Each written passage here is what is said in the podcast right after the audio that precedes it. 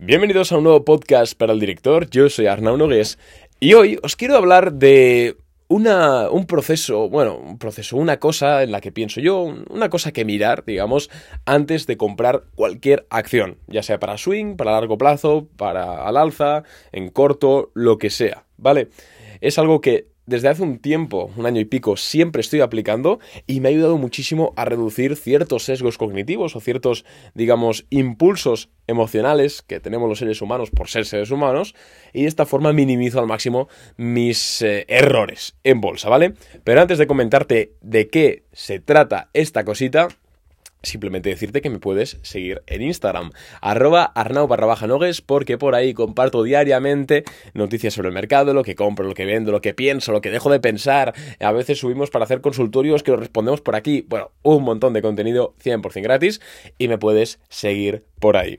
Dicho esto y hecho ya el spam pertinente, voy a comentarte eso, que es algo, esto, que es algo muy muy simple.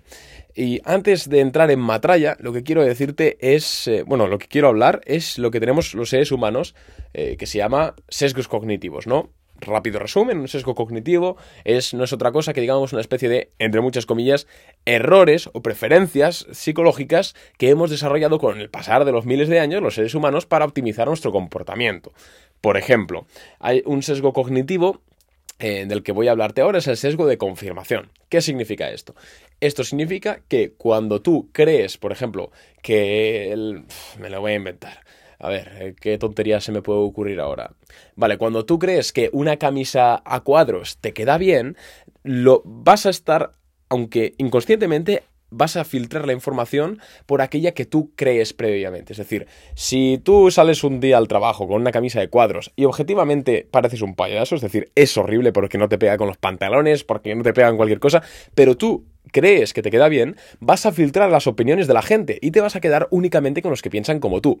Esto, visto en este ejemplo de la camisa de cuadros, es un poco tontería, pero cuando nosotros nos vamos, por ejemplo, a un espectro político, cuando tú, cuando tú tienes una opinión política, tiendes a filtrar las noticias o a entender las declaraciones de políticos, de empresarios, de quien sea, por lo que tú previamente crees. En otras palabras más simples, y ya con esto vamos al tema de bolsa, que es lo que nos interesa.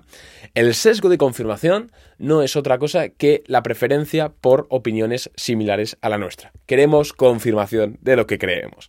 Bien, Cierro paréntesis, una vez explicado esto, eh, obviamente el sesgo de confirmación está presente en todas las áreas de la vida de un ser humano, desde la política hasta lo de la camisa cuando te vas a vestir al trabajo, pasando por relaciones y por supuestísimo inversión en bolsa.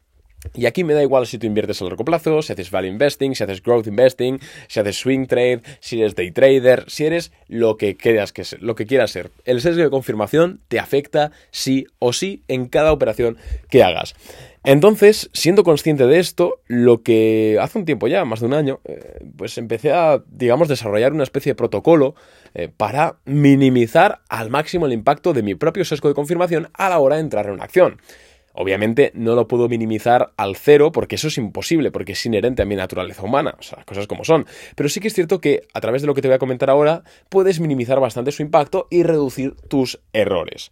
Algo muy común que veo, sobre todo en las personas que están empezando en bolsa o que están empezando a curiosear, es que cuando ven, eh, cuando creen que un valor es una oportunidad a largo plazo porque les gusta la empresa o porque lo han leído en un libro o porque tienen esa opinión, y eh, luego analizan la empresa, solo, eh, digamos que tienden a buscar solo los inputs que confirmen su teoría.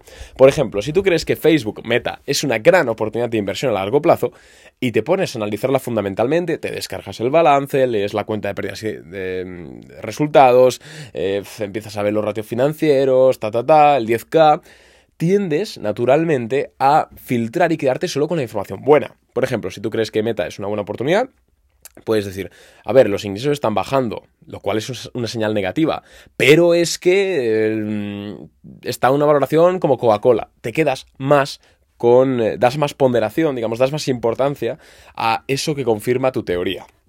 Pues esto es un gran error, Porque, a ver, con Meta es un ejemplo, pero si tú estás analizando una empresa a largo plazo y tienes una opinión favorable sobre esta y filtras o das mucha más importancia a lo que confirma tu teoría que, lo, que a los datos objetivos, la probabilidad de que la compres y te comas una castaña a dos años vista es muy grande. Por eso es interesante.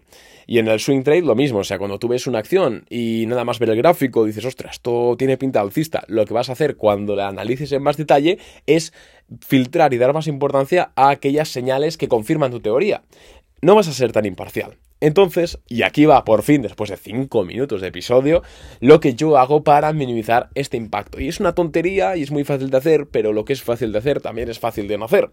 Y es hacer dos análisis de la misma acción. Uno poniéndote, digamos, el traje de alguien que piensa que eso es alcista y la otra de alguien que piensa que es bajista. Esto es como el teatro, es, interpretar un papel. Y bueno, alguno de aquí ya dirá, bueno, este tío está chalado completamente, debe estar ahí en una cafetería con el ordenador, pensándose que es una personalidad, luego otra, Arnau, estás loco. Pero no, aunque suene un poco raro, yo cuando analizo una empresa, por ejemplo, vamos a seguir con el ejemplo de Meta, yo analizo meta, digo, vale, voy a analizar meta a largo plazo a ver qué tal. Y yo puedo tener una acción, una opinión, perdón, mejor o peor de meta, pero lo que hago en el análisis es, primero, la analizo, digamos, con la chaqueta de alguien que, le gusta, alguien que tiene una opinión favorable, puesta, dando importancia, de forma inconsciente, insisto, a aquellos, aquellos parámetros que confirman mi teoría, y luego hago lo contrario, vuelvo a analizar meta, pero poniéndome en el papel de alguien que cree que va a bajar. Y esto es fácil de hacerlo. O sea, cuando o sea, no sé, es difícil de explicar, pero tú, te puedes, tú puedes interpretar el papel de alguien eh, que tiene una postura contraria. Y cuando lo haces, la verdad es que los resultados, si bien no son 100% iguales o perfectos, sí es cierto que se asemejan mucho. Entonces, lo que hago luego de hacer este segundo análisis, buscando todas las cositas que confirmen la teoría, en este caso bajista, lo que hago es ponerlo en común. Y ahí tengo dos análisis objetivos, o sea, perdón, imparciales, ¿vale? Eh, pero claro, uno de cada lado. Entonces yo puedo luego elaborar un informe objetivo alrededor de eso. No sé si me he explicado. Voy a poner otro ejemplo con Swing Trade. Yo, por ejemplo, veo una acción que está, me la invento, haciendo un cap and handle y está rompiendo. Bien, entonces ya empiezo, digamos, me pongo la chaqueta de, la persona que cree que va a subir y empiezo a decir, ostras, pues mira, ha roto con volumen. La verdad es que la empresa tiene buenos crecimientos mes tras mes. Bueno, pinta bien, la verdad. Me confirma la teoría.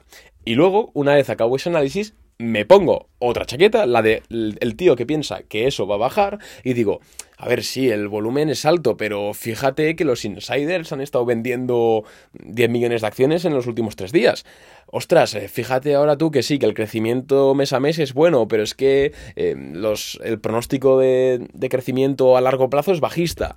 O vale, sí, pero es que mira, Morgan Stanley le da un, downgrade al precio objetivo. Digamos que de esta forma elaboro dos informes, uno muy positivo y otro muy pesimista, y luego pues ya los leo y elaboro el final de los pros y contras, ¿no? Digo básicamente, vale, entiendo que siempre va a haber cosas positivas y negativas, por supuesto, eso por descontado, pero en este caso priman las positivas, entonces compro. O en este caso priman las negativas, no compro. Es una tontería, de verdad, es una tontería, pero yo creo que el 70% de carteras quebradas que se han quebrado en 2022 se podrían haber solventado empleando simplemente este truco.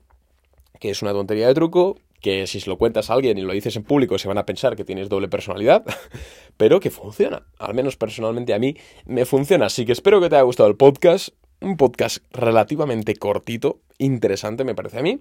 Eh, sígueme o dale a seguir al podcast si no lo estás, es la única forma de apoyarme ya que este contenido es gratis y va a seguir siendo gratuito. Llevamos ya tres años con el podcast, tres años y pico. Bueno, muy contento chicos, muchas gracias por estar una vez ahí, una vez más aquí y nos vemos en la siguiente. Chao.